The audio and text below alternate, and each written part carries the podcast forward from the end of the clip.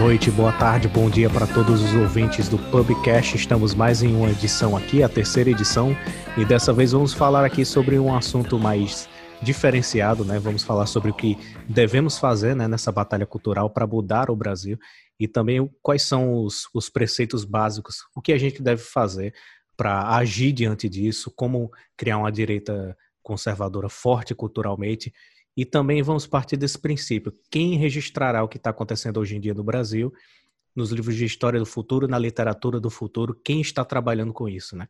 Então vamos partir aqui dessa conversa. Temos aqui a presença de Ítalo Maia e Bruno Vargas. Se apresenta aí, Ítalo. Boa tarde, galera. Boa tarde, bom dia, boa noite também, para seja qual horário que vocês estejam assistindo.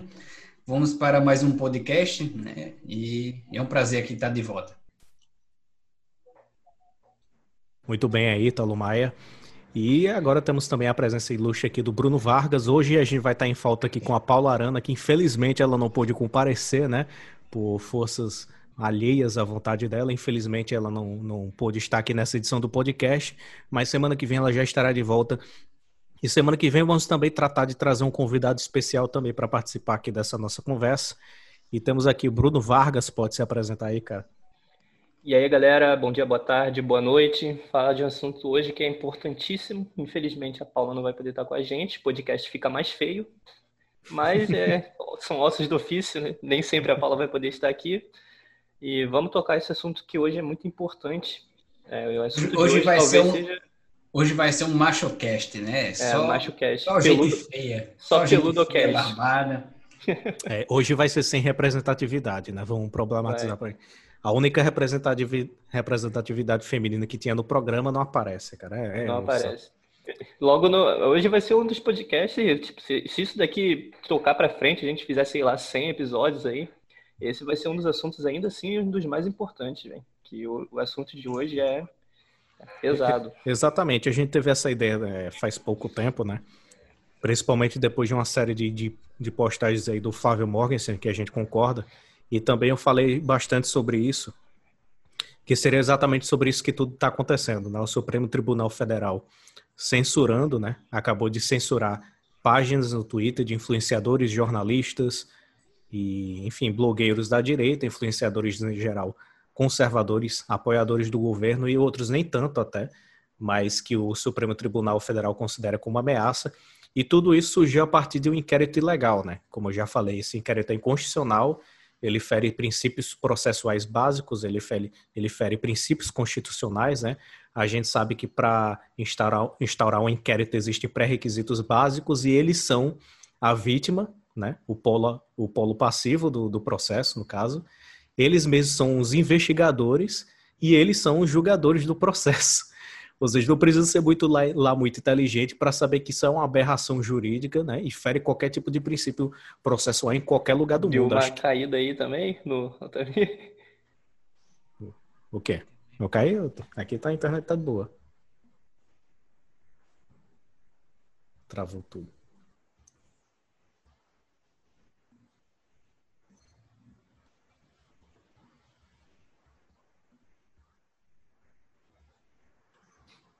Ei, boy. Voltamos?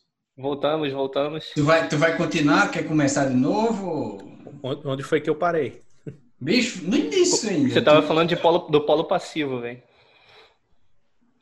Ah, sim, sim, beleza. O que travou mesmo, caiu, foi a internet aí? Acho que deu uma caída aqui. então, beleza. Quer começar de novo? Quer beleza, aqui novo? voltando, né, à minha linha de raciocínio.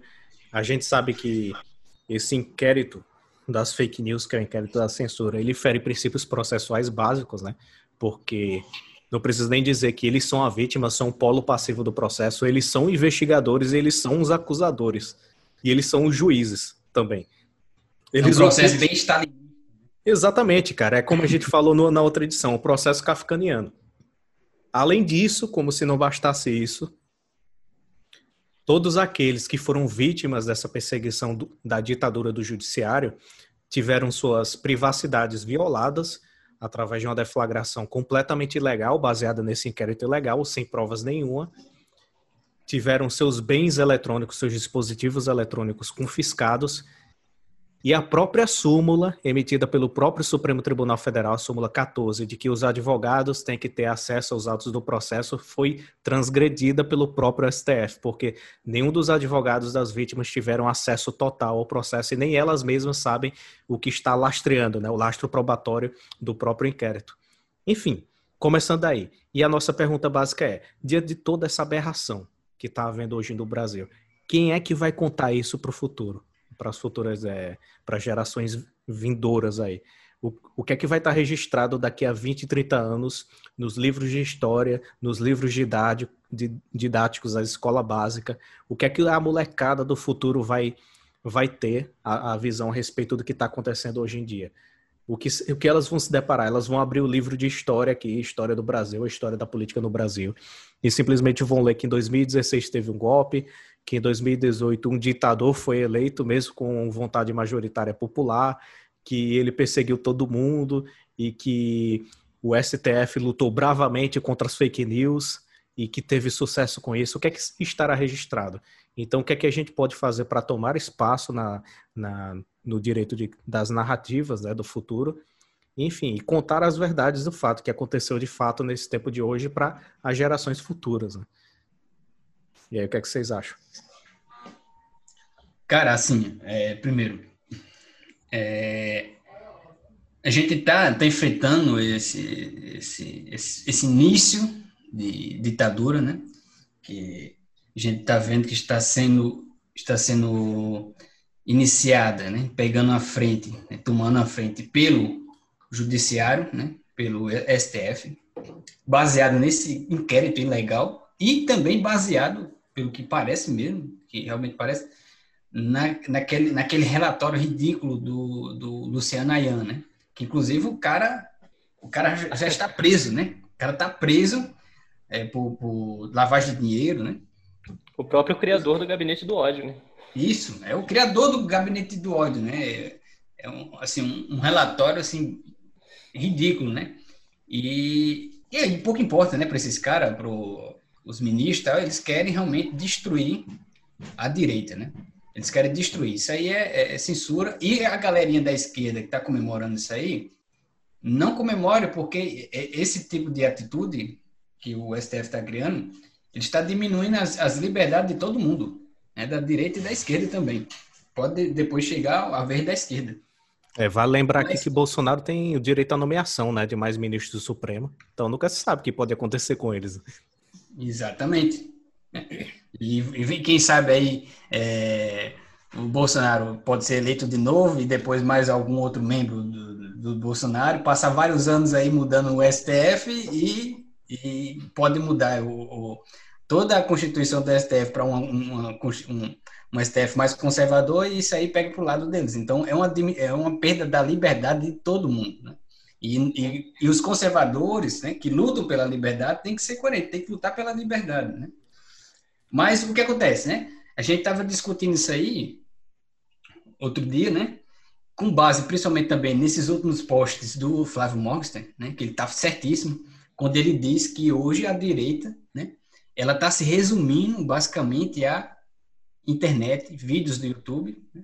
é, Twitter, é, tretas assim internéticas, mas elas elas não estão realmente focando, né? No estudo, no estudo, entender o que é o Brasil, entender realmente os problemas do Brasil e criar uma cultura conservadora mesmo, livros, publicações, uma coisa assim de qualidade. E principalmente de, de livros, de publicações de, da literatura. Tem que ter escritores escrevendo sobre a história. Tem que começar da literatura, porque a literatura é onde realmente cria o imaginário. Ele cria o imaginário. Então, está precisando, por exemplo, de um, como falou o Ítalo Marcelo no, no Facebook, de um livro sobre esses juízes que a gente tem. Né? Quais, são, quais, quais, são realmente o mapeamento psicológico, a personalidade desses juízes, o que, que eles acreditam. Né? Como, por exemplo, fez o Dostoiévski nos Demônios, fazendo um mapeamento da mentalidade revolucionária que, anos depois, culminou na Revolução Russa. Né? E, e, e a gente tem esse registro literário. Então, tem que ter primeiro, atualmente, para quem realmente está dedicando a vida assim, para criar uma, uma, um talento literário e quer publicar algum livro, tem um tema urgentíssimo, tem esse tema urgentíssimo. para ser, para ser explicado, que é sobre realmente esses juízes que estão, que são hoje os ditadores do Brasil, eles que estão mandando no Brasil. Tem que explicar como é que é a mentalidade deles e mostrar uhum. como é que isso influencia realmente é, no, na sociedade brasileira. E a gente falava aqui, quando a gente estava fora do ar, sobre a imensidão de personagens únicos que existem na, nos últimos anos aqui do Brasil. Por exemplo, o, o acontecimento do dinheiro na cueca do mensalão.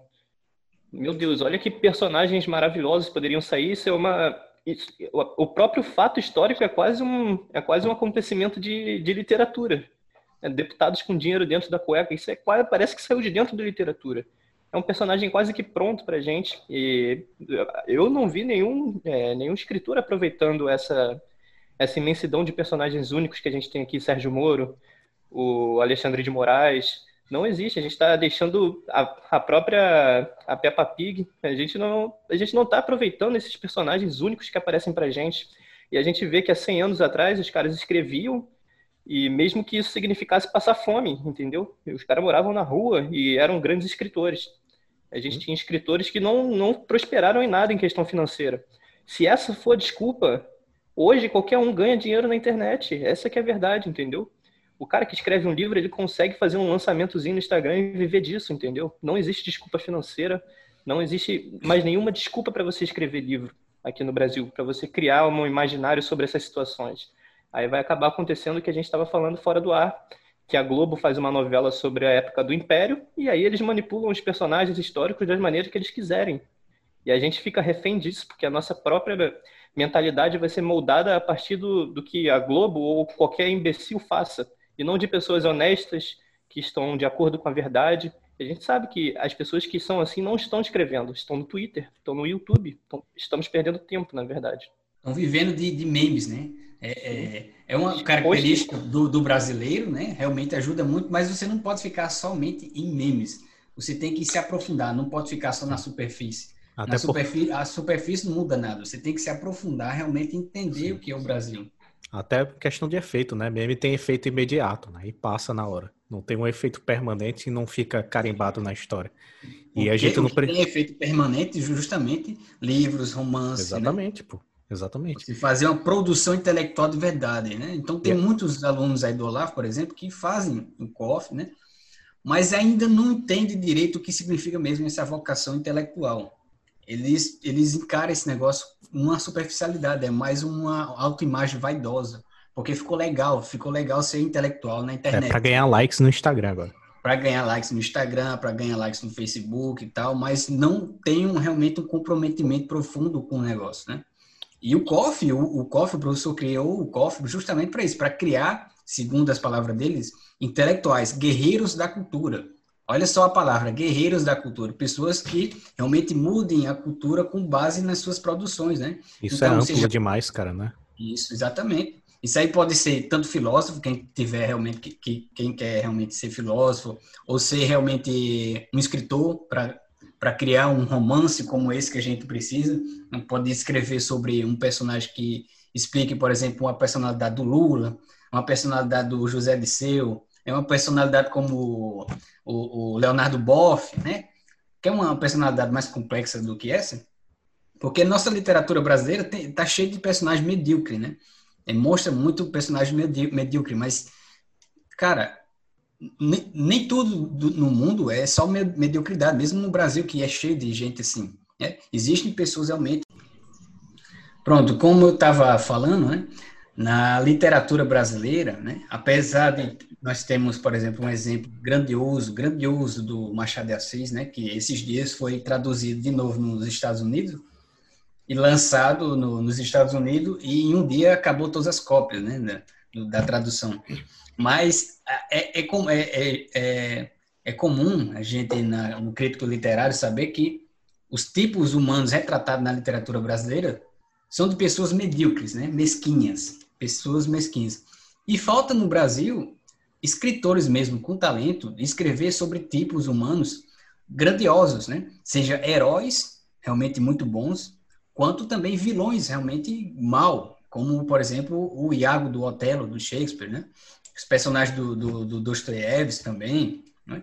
Então falta realmente essa, esses personagens grandiosos na literatura brasileira para voltar realmente a povoar o, ima, o, imaginário do brasileiro de tipos heróicos, né? É, o, o, o, brasileiro, que já não lê mais nada, né? Mas ele, ele, ele consome muita novela, pô. E novela é só gente mesquinha, medíocre, né? É só aquela coisinha, aquele nininha, aquela fofoquinha, aquela, aquela invejinha de família, vingança de não sei o quê, e aquela coisinha mesquinha. Então, os conservadores, né, os, conserva os conservadores que se preocupam com, realmente com a guerra cultural e querem fazer alguma contribuição com isso, tem que começar focando primeiro em fazer, né, para quem tem talento literário, faça um, um livro, de uma, uma, narração, um livro, uma, um romance que narre alguma história de algum personagem desse que a gente vê na, na, na, nossa sociedade. Não precisa ser um romance histórico falando do personagem. Você inventa um personagem, mas que tem realmente uma personalidade que a gente já que descreva realmente esses tipos, como por exemplo Lula, que é uma pessoa que realmente é uma falsidade. A vida é uma falsidade, né? É que a vida inteira realmente é voltada para o partido. Ver como o Leonardo Boff, o Zé Disseu, é o, o José, o, o Sérgio Moro, né, que a gente pensava que era realmente uma pessoa grandiosa, mas na verdade era uma, um, uma pessoa medíocre também. Né? Ele não é um herói como, por exemplo, um, um, um herói que realmente tem virtudes heróicas de, de, de, de dar vida, como, por exemplo, o Bolsonaro. Né? O Bolsonaro quase morreu nas eleições. Então falta isso aí, falta isso na direita. A direita tem que parar de ficar só em, em meme, em, em videozinho de YouTube e estudar, sentar a bunda, estudar realmente, entender como é que é o Brasil, quais são os símbolos brasileiros que formaram a, a, a sociedade, a nação brasileira e, e fazer uma produção cultural conservadora é, realmente é, que, que dure muito, né? A gente pode ver aí, por exemplo, o que acontece na França. Michel Houellebecq, né? Acho que ele lançou o livro que foi tido como o livro mais polêmico do ano de 2015, eu acho. Não sei se foi 2015 exatamente, uhum. chamado Submissão. O cara retrata um futuro distópico não tão distante, em que o Islã domina completamente a Europa através exatamente da densidade populacional. Ou seja, o europeu nativo, ele, ele é, é exatamente o problema de hoje fala da França, né? A França exatamente agora, da França. O resultado da França depois de, de séculos Sim. e séculos de destruição. Sim, né? e, e, é tão interessante que ele, que em Submissão fala exatamente disso, dessa premissa real.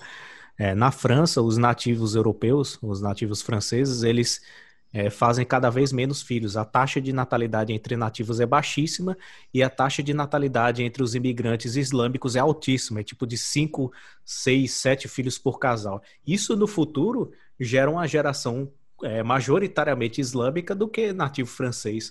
Ou seja, o islâmico ele tem uma característica específica que, que a sua religião é muito forte, a doutrinação é muito forte. Então, para os islâmicos imigrantes eles assimilarem a cultura ocidental é muito difícil.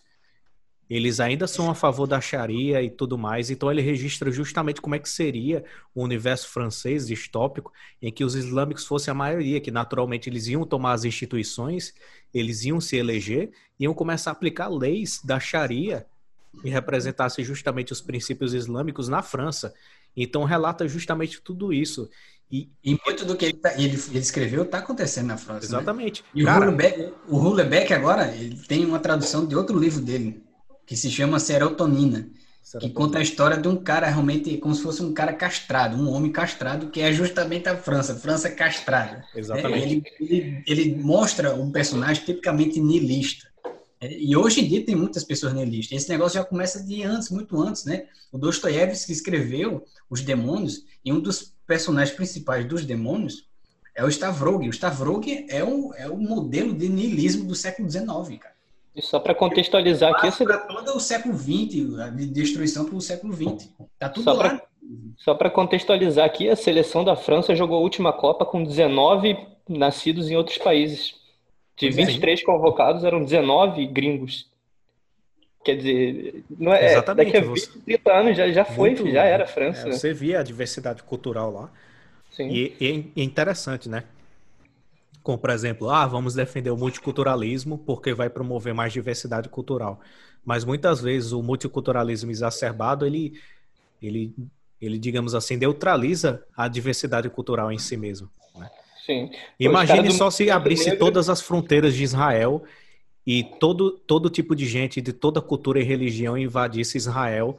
Cara, os judeus iam sumir do mapa. Sim.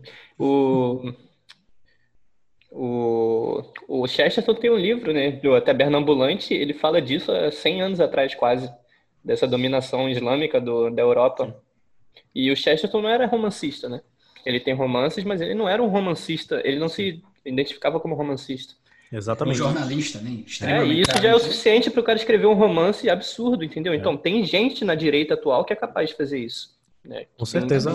Na, na, internet eu vi uma animação faz tempo que eu achei genial. Uma animação que seria Hitler revivendo. Hitler nos tempos de hoje. Aí ele revive e ele quer se redimir. Ele falou: agora eu sou um antirracista, eu sou alguém completamente progressista e tal, e sou a favor da diversidade cultural, do multiculturalismo. Aí o que é que ele fez? Ele foi lá em Israel e abriu todas as fronteiras. Ei, rapaz, fronteiras restritas não, vamos fazer multiculturalismo aqui. Entrou todo mundo em Israel e acabou que os judeus sumiram do mapa. Ué, tem, tem aconteceu, aconteceu, justamente o que ele queria através das fronteiras abertas, através da, do afrouxamento das fronteiras sem discriminação nenhuma, sem, sem um tipo de regulamentação nenhuma. Aí acabou que todas as culturas invadiram Israel e os judeus lá a, a, sumiram do mapa, ou seja, a diversidade cultural acabou ali. Tem uma, tem uma foto lá do, dos caras do movimento negro protestando aqui no. Aqui, acho que em São Paulo. Aí a faixa tá dizendo lá que miscigenação é, é estupro, como se fosse um negocinho, tá ligado? Miscigenação é uma merda. Entendeu? E o próprio movimento, movimento negro defende que ele só tenham relações entre si. Tu vê um é branco namorando uma, uma negra ou vice-versa. Geralmente é negro namorando uma branca, né? Jogador de futebol, Sim. sei lá. Aí já chamam de palmiteiro. Os caras. É, já, já repreende. E sobre é. essa história do, da, da, literatura retratar a realidade, eu acho, eu não sei qual foi a obra que foi do, do Michel Houellebecq, mas tipo, tem uma dessas obras da trilogia, não sei se era Tonina, Submissão e outro, eu esqueci o nome, que ele relata um atentado terrorista islâmico e no ano seguinte da publicação do livro aconteceu exatamente a mesma coisa, como ele exatamente descreveu, um atentado do mesmo jeito, cara. Impressionante, né? E, e, isso acontece mesmo, porque esse é o poder da literatura, né? Você vê aí, por exemplo, Eves, que quando escreveu Os Demônios, ele já estava observando realmente esse, esse, essa ebulição das ideias revolucionárias na, na sociedade, nos meios intelectuais, né? Então, ele escreve um, um, romance mostrando realmente como é que é que acontece realmente toda essa mentalidade revolucionária. Então, ele escreve, ele, por exemplo, ele, quem, quem, é, quem são os personagens? Tem o, Stepan Tropimovich, né? Ele é um liberalzão, é um professor, um intelectual liberal, e ele é filho do Stepan, é, é, é do, não, é do, ele é ele é pai do Piotr Verkovensky, né? Que é o filho desse, desse professor, de, desse intelectual liberal. E esse Piotr, ele é o quê? Ele é um socialista. Então, ele mostra realmente que o socialismo é filho do liberalismo, né? E, e o mais interessante na história é que esse Stepan, ele tem esse filho, só que ele não cria esse filho. Ele não conhece, ele não sabe quem é esse filho. Ele, ele, ele fica realmente imerso nessa, nessa falsa intelectualidade que ele vive no, no romance, e ele manda o filho para a Europa, né, para ser cuidado fora, né? Então ele não conhece o filho. E é justamente o que os liberais fazem, né? Eles não conhecem o filho deles, né? Da, o socialismo. Né? Historicamente a gente vê realmente que o, o liberalismo é o, é o, pai do socialismo. Então o Dostoiévski ele ele vê isso antes da Revolução Russa, pô. Ele vê, ele descreve isso no livro antes da Revolução Russa. E poucos anos depois acontece do jeito que ele realmente escreve. Por exemplo, esse Piotr é, que é o socialista, ele tem discípulos, né?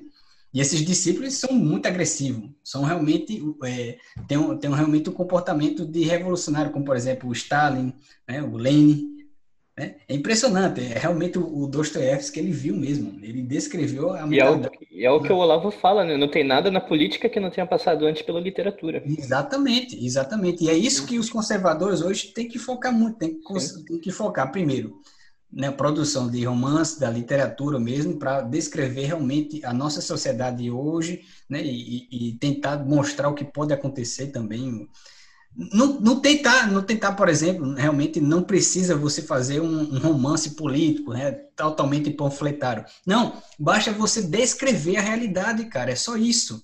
Não precisa de mais nada, é só descrever a realidade. Você entender o que está acontecendo no mundo e você descrever numa linguagem realmente poética, literária. Né? E, e, falta também na, no conservadores brasileiros, realmente os conservadores mesmo estudarem, sentar a bunda, pararem com esse negócio de, de meme, produção de Tem... meme tem muito que muito de galera da direita e conservador que não lê literatura, né, velho? Só lê a só lê livro técnico, né? Livro pois é, político. é, só lê livro técnico e tem uma coisa muito interessante, né? Que eles leem, é, eles, eles, eles focam muito, né? Conservadorismo, por exemplo, do conservadorismo britânico?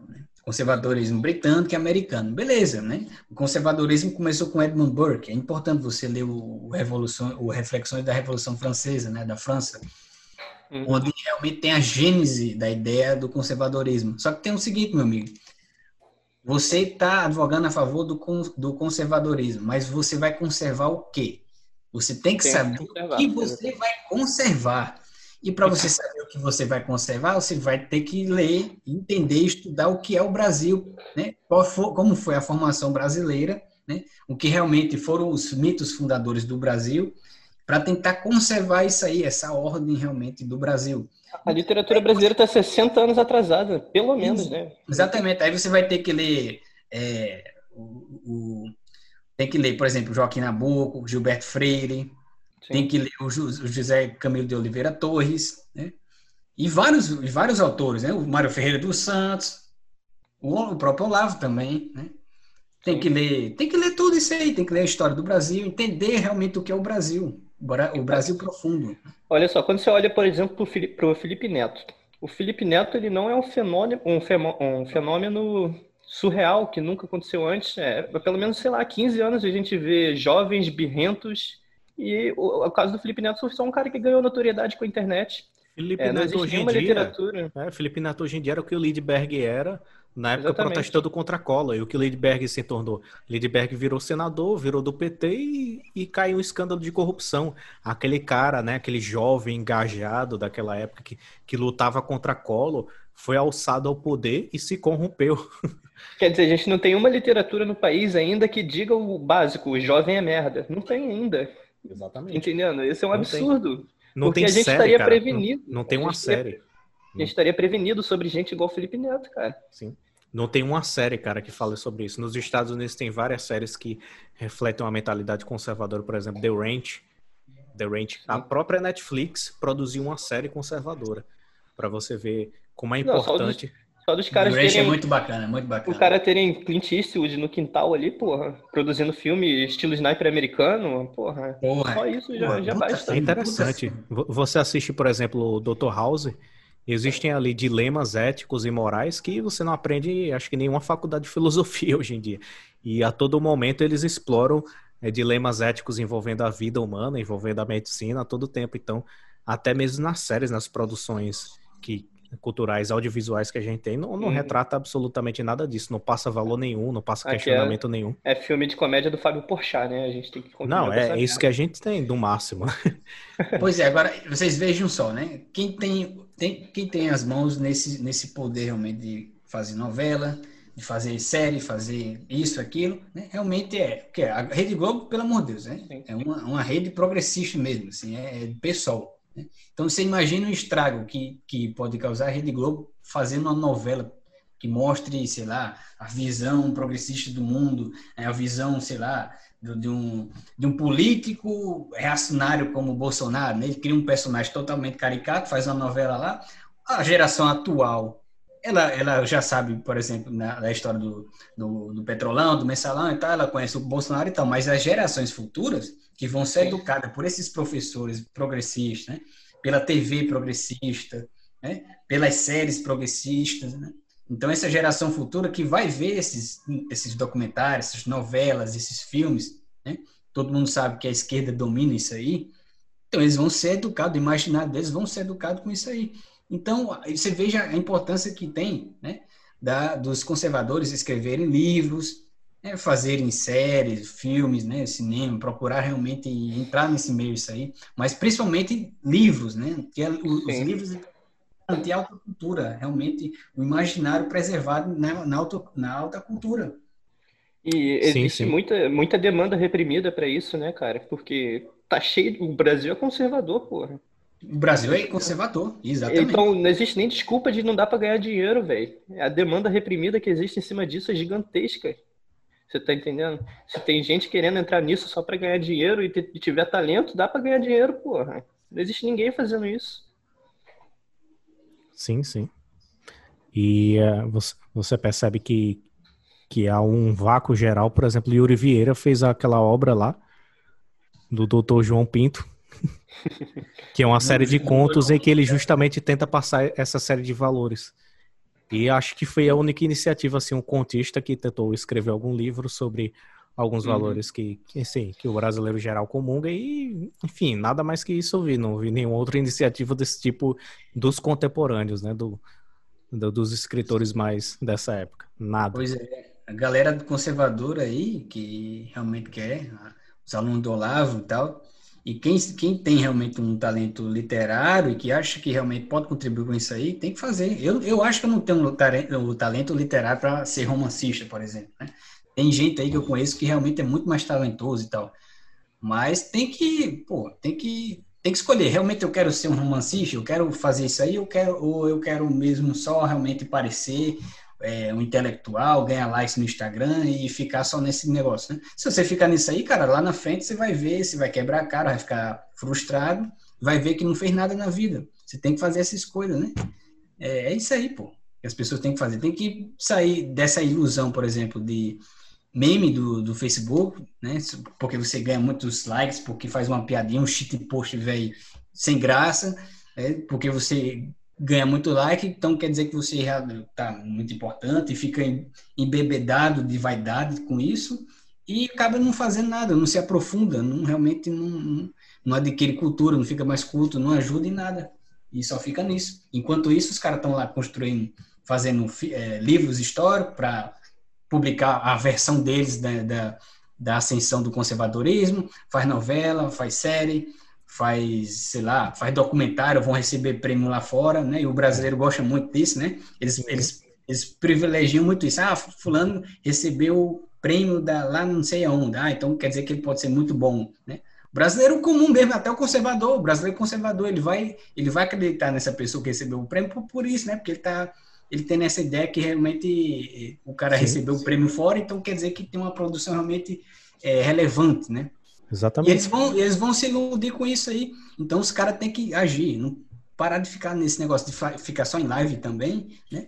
E quem tem talento literário, faça, faça livro, principalmente romance. Né? É bem-vindo o livro de história também, né? A gente viu, por exemplo, que a Ludmilla, a, a, a juíza, né? Ela está fazendo um livro, é, mas é um livro histórico, né? Um livro técnico sobre o, o, o juiz e tal.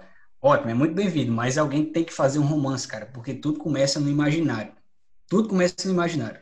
Porque se é um imaginário, né, os quatro discursos, né, do professor Olavo, né, o, a retórica tem que o cara para o cara convencer através da retórica, ele tem que saber realmente o senso comum da população, para ele utilizar o senso comum para ele convencer as pessoas através do senso comum das pessoas, né?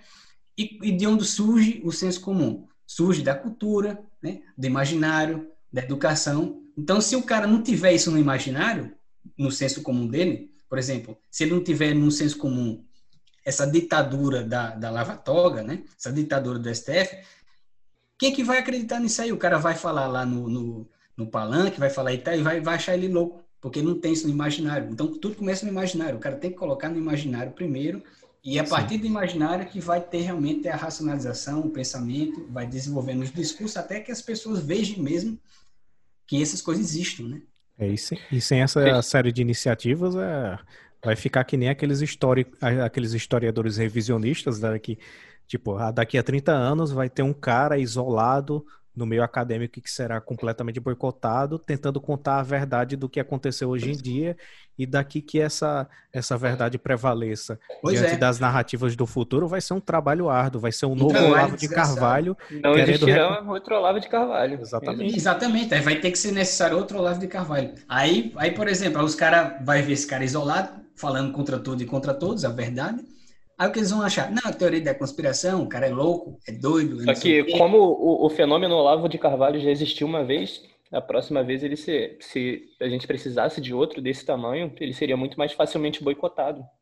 Porque não estavam preparados para o Olavo que existe hoje. Exatamente. Né? E, e, agora, se, surgir, se a gente precisar de outro, provavelmente não vai acontecer, entendeu?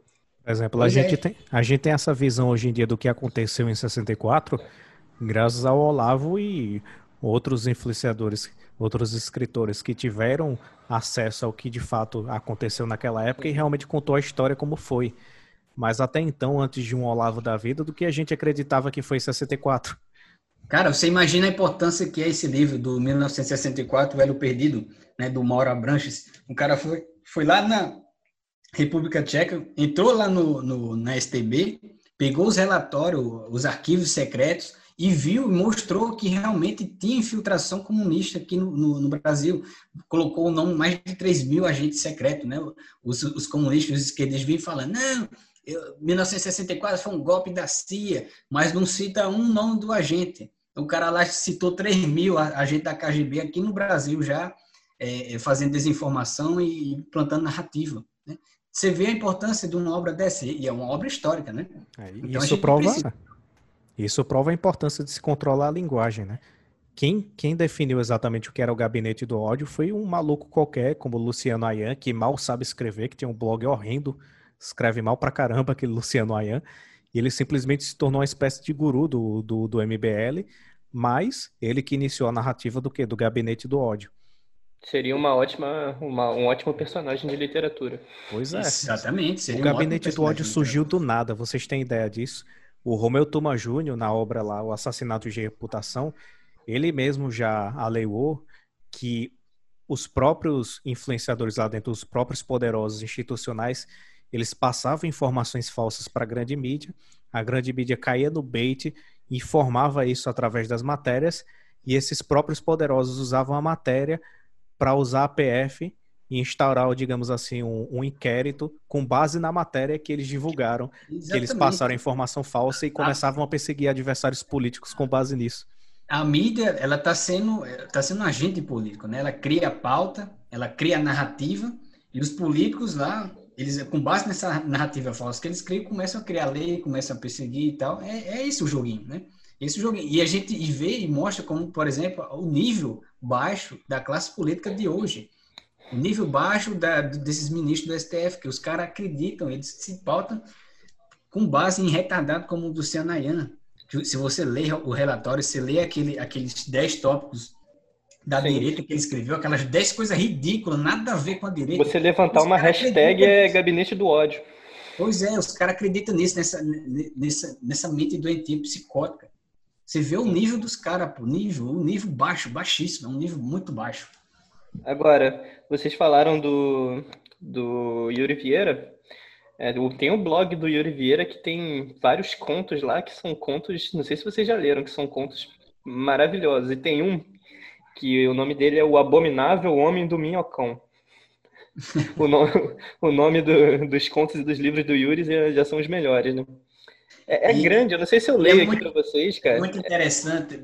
Você pode ler, mas deixa, deixa eu dar um. Uhum tirar uma notinha. É interessante porque, por exemplo, a gente vendo realmente como é que é a sociedade brasileira e tal, a gente vendo os símbolos brasileiros, a gente percebe que o brasileiro é, tem esse espírito leve, né? O espírito Sim. gozador, né? Até, até por causa da realidade do brasileiro, que é uma, é uma, realidade difícil, tudo é mais complicado aqui. Então, o brasileiro ele tem esse espírito mais leve, de piadista, né? E, e, e, os escritores, os, os os intelectuais, né, os agentes políticos, os conservadores, têm que entender esse espírito leve do brasileiro, esse espírito mamonas assassinas, por exemplo, né? Eles, eles, se eles conseguirem criar um estilo literário, um estilo de, de oratória realmente, assim, um, você vê o Ítalo Marcílio faz um sucesso estrondoso. Ele tem isso aí, ele tem esse Mamonas Assassino dentro dele, né? Sim. O espírito gozador e tal, isso cativa demais o brasileiro. Então, claro. é, é, um, é um ponto a, a ser a, que os conservadores têm que ter atenção, né? Tu viu o próprio Ícaro de Carvalho, né, que é marqueteiro, e ele fala que parte do sucesso dele se atribui também aos memes que ele usa. Por quê? Porque o brasileiro precisa disso, desse, desse certo humor, entendeu? Dessa leveza é. em meio ao assunto e sério. E aí é o que tá, né? aí é que tá o pulo do gato, né? É errado, é, é, não presta você ficar somente em meme, porque isso vai deixar você superficial. E burro. Mas é uma força muito grande você ter profundidade, ter o estudo, você ter a cultura. Então, como eu estava falando, né? Felizmente aí teve um. De novo? internet, né? Hoje o negócio foi mais complicado. Mas como eu estava falando, né? A ideia é o seguinte: é você. É, a galera do, do conservadorismo sair mais do Instagram, do Facebook, né? Parar de, de superficialidade somente em meme, né? Para ele parar com essa superficialidade e é, adquirir uma profundidade no estudo, adquirir uma, prof, uma profundidade no estudo para você realmente entender o, a, o que está acontecendo na, no Brasil, na sociedade e no mundo, né? Na realidade, né? E, e, e, a dica é o seguinte, né? O professor Olavo sempre fala, né? O brasileiro, ele gosta, ele ama esse jeito, assim, gozador, né? Porque o, brasileiro, ele tem essa dificuldade, né? A vida do brasileiro é mais difícil, é, tudo acontece, tudo é mais demorado para acontecer, tudo é um trabalho medonho para a vida dar certo, né? Então, brasileiro, ele adquiriu esse senso assim, irônico, gozador, de gozar da, da, das dificuldades, dos problemas e tal. A gente vê aí, por exemplo, Mamonas Assassinas, né? E, e, o brasileiro adora isso. Então, o cara que ele, ele quer realmente ele fazer algo de profundo na cultura e tal, e ser ouvido, ele tem que adquirir essas duas qualidades, né? Essa profundidade do estudo, essa profundidade, essa inteligência aguçada, um imaginário bem formado, e também esse, esse, esse jeito, o estilo, esse, o jeito de falar, a oratória, realmente o estilo mais mais gozador, né? do espírito brasileiro, como Mamones Assassina, que fazia letras geniais com esse espírito gozador e foi um sucesso estrondoso, né? É, a uhum. gente tem o Hermes e Renato, né? Tem vários exemplos, né? O Chicanísio, né? o, o, até o, o Mussum, o Didi, né? O, a turma do Didi, a galera muito, muito, que fez muito sucesso no Brasil. E a gente tem o exemplo do professor Olavo, né? O True Speaking, né? Que ele queria, ele, ele queria fazer uma síntese, né? Um estilo, um estilo de uma mistura entre Aristóteles né, na, na boca do Alborguete, né, o que seria o Alborguete no espírito do, Aristóteles. Ele conseguiu encarnar muito bem isso aí e fez muito sucesso, né? Fez muito sucesso. O Ítalo Macedo também está fazendo muito sucesso agora também. Ele tem esse estilo e realmente ele, ele, ele realmente incorporou esse ideal. E o brasileiro ele tem que focar nisso aí também, né? Porque agora não pode ficar só em meme, né? não pode ficar só nesse espírito gozador, porque ele só fica na superficialidade. Na, e a superficialidade é tipo é folha a, na tempestade, ela um instante vai ser apagada. Mas tem que ter essas duas qualidades: a profundidade, o estudo, a eloquência, realmente a verdade dentro do coração. E também tem, tem que ter esse, esse estilo assim, é, mais brasileiro, é, tropical, tupiniquim mesmo, né? Sim. É, se vocês quiserem, eu posso ler aqui um trecho do Abominável Homem do Minhocão, que é o conto lá do. é o conto do livro da tragicomédia acadêmica. Os títulos do Yuri são os melhores. Doutor é, ninguém... Grande pro, pro, pro livro de contos dele. E esse aí, pode ler. Então vou ler aqui rapidinho, para não me prolongar, que é um pouquinho grande. Tá, mas é muito bom, presta atenção. É sobre um professor é, universitário Antônio desapareceu em meados de 1974. Era professor do Departamento de Ciências Sociais e foi visto pela última vez após um alarme falso, no qual se, no qual se afirmou que o Exército e a Polícia Militar se preparavam para novamente invadir o campus da Universidade de Brasília. Vacilara terrivelmente quando, durante a sua última aula, manifestara apoio e solidariedade aos movimentos de resistência armada contra o governo militar. Para seu azar, naquele dia infeliz, havia boi na roça um alcaguete da Polícia Federal assistia à aula. Antônio nem sequer voltou para casa. Passou do Instituto Central de Ciências, o famigerado Minhocão, para o esquecimento. E em 20 de março de 1994, é, 20 anos depois, às 20h30 da noite, No subsolo do Minhocão, após uma aula noturna, Lisane, estudante de história, caminha em direção à escada. Ao passar em frente ao restaurante natural, alguém a retém pelo braço. Lisane sente o cheiro, volta-se, grita e por fim desfalece. É encontrada por um segurança minutos depois, ainda, desacordada. Sete dias depois, né, 27 de março de 1994, às 2 e 05 é, da manhã, Oswaldo, segurança da UNB, Universidade de Brasília, está a postos dentro de, sua grita, dentro de sua guarita na entrada norte assistindo a TV. Repentinamente, um estranho ser coberto de pelos, sujo e hediondo, invade a guarita. Antes que Oswaldo tenha qualquer reação, o monstruoso homem, parece um homem, o golpeia na cabeça com a TV portátil. O segurança desmaia. Quando volta a si, não encontra a marmita. Na TV, passa o filme A Volta dos Mortos-Vivos. Estes não foram acontecimentos isolados. Desde 1976 ocorreram inúmeros encontros com o abominável Homem do Minhocão. A diferença é que todo esse tempo ele jamais surgiu duas vezes num único mês. E foi a primeira vez que ele roubou comida. É certo que muito se especulou sobre a consistência e a veracidade das narrativas. Dizia que tudo aquilo era um xiste e que, na tentativa de eludir uma maior preocupação com a segurança interna do campus, inventava-se toda sorte de causos mas o que não era do conhecimento geral, senão um fato compartilhado por poucos, era a enorme pegada deixada pela criatura junto às vítimas. Uma pegada com cheiro de merda, um horror. 12 de abril de 1996, já dois anos depois, às 19h40 minutos. Eunice, professora de biologia, caminha pelo subsolo sul do, do Minhocão. De repente, ela sente uma presença. Amedrontada, olha ao redor, mas nada vê. Acelera o passo. Logo adiante, Eunice sente um forte mau cheiro e o estaca. Volta-se novamente para trás e arregala os grandes olhos verdes que giram nas órbitas. Antônio! Eunice, é você mesmo, Antônio? Sou eu sim, meu bem. Abraçam-se, ela na ponta dos pés, enlaça o pescoço dele com os braços que se sujam com os fétidos cascões de sua nuca. Ela acinge, ele acinge pela cintura, deixando manchas escuras na sua saia amarela. Beijam-se na boca ternamente. Os bigodes e a barba de Antônio, assim como os pelos de seus braços, estão duros como palha de aço. Eunice sente seu hálito de esgoto. Ah, é você mesmo, meu querido. Ela o conhecera exatamente um ano, dois meses e treze dias antes de seu desaparecimento. Amaram-se desde o princípio. Ela se tornara professora na UNB só para ficar junto dele. Mas afinal, onde é que você estava? Antônio nunca fora adepto do toalete, por isso a namorada não o estranhava nesse sentido, até gostava. Por aí, por aí. Quando o abominável homem do minhocão foi avistado pela primeira vez, Eunice não se sensibilizou. Pensou que fosse apenas mais um boato do tipo a anistia vem aí. Um dia, lendo por acaso um relato sobre as antigas culturas andinas, deu com um nome familiar, Sacharuna. Era assim que um colega do basquete, um peruano, tratava Antônio durante os treinos. Queria dizer, o senhor das montanhas, o pé grande da América do Sul. Leu mais sobre o assunto. No Canadá e no norte dos Estados Unidos chamava-se Sasquatch no Himalaia, Yeti ou o abominável Homem das Neves.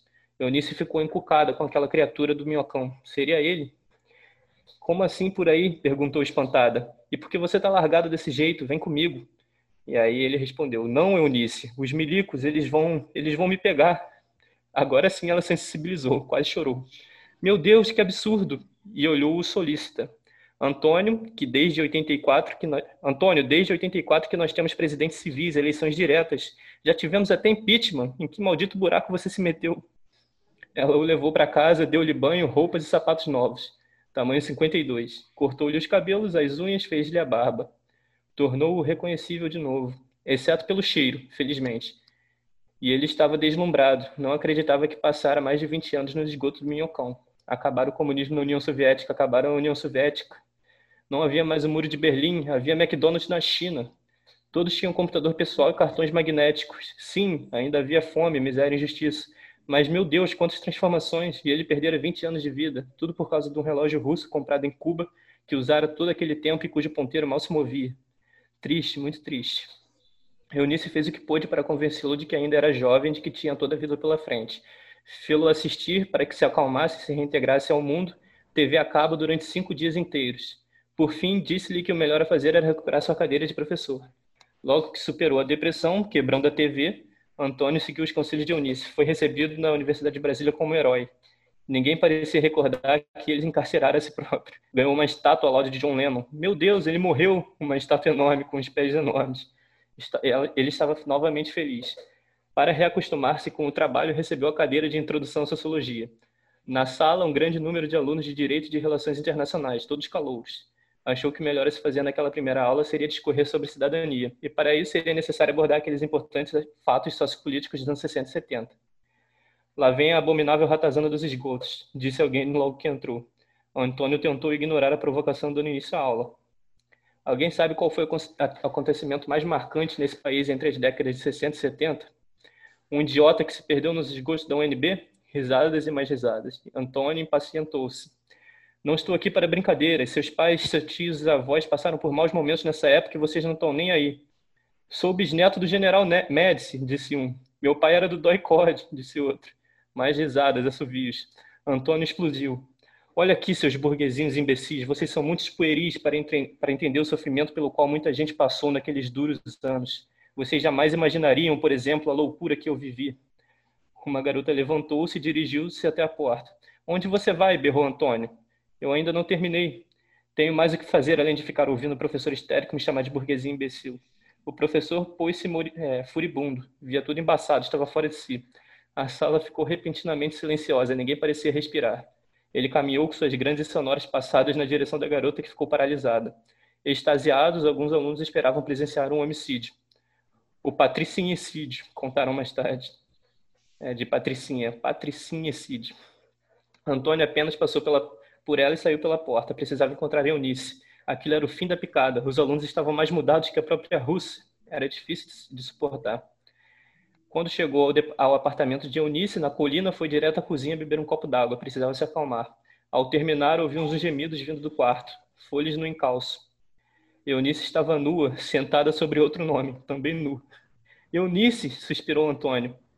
Antônio, o que você está fazendo aqui a esta hora? Quem é esse cara, Eunice? balbuciou ele, ignorando a pergunta. Ué, Antônio, começou ela, metendo-se sobre as cobertas. É o Marcos, meu marido. Marido? É claro, você achou que não achou que eu ia te esperar esse tempo todo, não é? Mas eu não sabia. O marido levantou-se. Eu estava viajando e cheguei hoje, disse, enrolando-se no lençol. Muito prazer, a Eunice me falou muito a seu respeito e estendeu a mão. Antônio apertou aquela mão involuntariamente. Sua cabeça estava longe, muito longe. Desculpe, Eunice, disse ele, eu preciso sair. E saiu. Sujeito esquisito, admirou-se o marido. Aí, em 1 de maio de 1996, a uma hora da tarde, Antônio arrasta-se pela tubulação de esgoto sob o restaurante natural no subsolo norte do Minhocão. Sente-se novamente em casa de volta ao útero materno, longe de todo absurdo e do ramerrão da, super... do da superfície.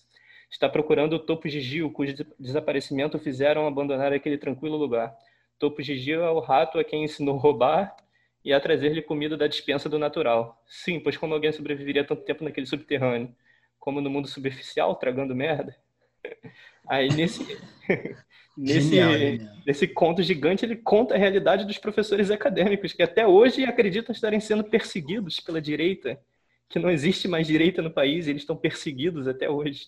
Se metendo na, no esgoto, né? No esgoto da, da do sim, campus, puta merda, muito bom. Eu, eu, o mais engraçado é que ele falou minhocão, cara, porra, na minha, na, na, na, na minha faculdade, né? o, o o departamento lá de engenharia, lá, ele tem um prédio lá que em, em formato assim de um S, né? E os caras apelidaram de minhocão. Então você vê aí a coincidência, né? Toda universidade Agora, acho que deve ter um minhocão. Lá tem, pronto, é, lá na minha universidade tem um minhocão. Agora eu vou ficar com medo de ter algum homem do minhocão lá. Dentro, Vai ter um professor amedrontado. Os alunos falando pra ele, eu sou, eu sou neto do Médici, pô. Meu pai era do Doicode. Pô, é. acho, que é isso em síntese aí que a gente tratou hoje, né? Sobre o que a gente pode fazer, a importância do, do, de uma mudança cultural das bases mesmo, né? As iniciativas literárias que é preciso ter, né? E a indagação principal, pô, quem é que vai registrar isso que está acontecendo e, e a gente tem que se levantar, os conservadores precisam levantar para tomar iniciativas nesse campo cultural, porque importa também o longo prazo, né? É importante atuar, né?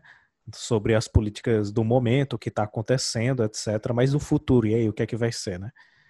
A luta pode ser em vão se a gente não registrar o que de fato aconteceu hoje em dia, né?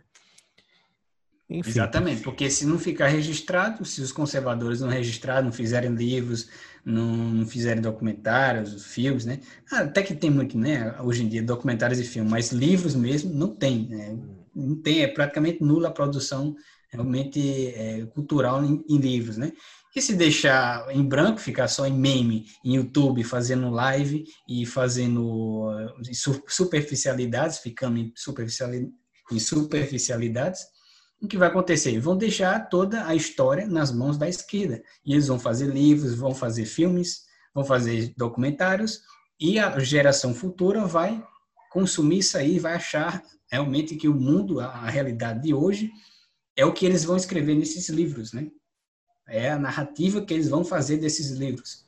E aí, quem, quem tem a verdade, quem busca a verdade e quem realmente é mais honesto e tal, se ficar nessa, nessa superficialidade, nessa mesquinharia de viver só em meme e tretinha de internet, aí acabou, né? Não vai dar em uhum. nada isso aí. Enfim, é cabe à direita aí a decidir o que é que ela vai querer. Você vai querer que os fatos prevaleçam no futuro ou se a vitória de, da hegemonia né, na guerra cultural vai contar as mentiras de sempre e as crianças do futuro vão abrir livros e, e ter Alexandre de Moraes como herói, é, Moro como grande herói da, da nação e enfim. Amoedo como exemplo de masculinidade. É, essa, essas versões aí retratadas. Então é isso, é pessoal. Isso, vocês... esperar, é isso ou esperar alguém da minha idade, por exemplo, 21 anos, passar 10 anos se preparando e na hora de falar sobre o acontecimento, falar sem as informações necessárias, né? com perda de muita experiência que aconteceu na época. Exatamente. Lembrando aí. Perda, de... perda da memória. É. Né? Então, a memória desses tempos atuais né, vai ser perdida ou vai ser falsificada. E esse é o problema. Pois é, né? É como aquele velho lema, né? A história é contada pelos vencedores da guerra. E não necessariamente a gente fala aqui em guerra no sentido bélico, né? Pode ser uma guerra cultural também. Os vencedores da guerra cultural é que contam a narrativa no futuro, né? E se eles Ou estão os perdedores, mentindo... né? Exatamente. Ou os perdedores, né? Porque se os perdedores perderam o poder, então o que é que resta para eles? A história. Exatamente. então é isso, pessoal. Lembrando que vocês vão poder ouvir esse podcast aqui na Spotify, no Google Podcast, em todas as outras ferramentas. A gente vai ter o link também para vocês escutarem através do navegador. É, esse foi a terceira edição aqui do Pubcast. Infelizmente, sem a presença da Paula Aranda, mas semana que vem a gente volta com tudo e talvez a gente volte com novidades aí. E é isso aí, pessoal. Quero agradecer a presença de, de todos e a, e a todos os ouvintes que escutaram até o presente momento. E as suas últimas palavras aí, pessoal. Podem falar aí, suas considerações finais. É assim, a direita, se a direita realmente quer contribuir a pelo debate público, né, pela instauração de uma ordem, né, mas realmente uma ordem de verdade, né, porque hoje a gente tem um, um combate desequilibrado, né, a gente tem realmente é, forças desproporcionais, né, a esquerda tem muito poder ainda, né, domina a universidade, né, a direita não tem universidade, não tem canal, não tem é, é, enfim, tem poucos, meios, né? E, e, os poucos meios que eles têm, que, por exemplo, tem a internet, agora está sendo censurado, né? A gente está vendo aí esse inquérito da CPMI, né? Das fake news, né? E, assim, se eles querem realmente combater mesmo e, e, ter um espaço maior na cultura, tem que estudar, tem que trabalhar, tem que Sim. suar as pestanas, né? E tem que escrever livros, né? Exatamente. E tem que também parar desse, dessa amizade, né?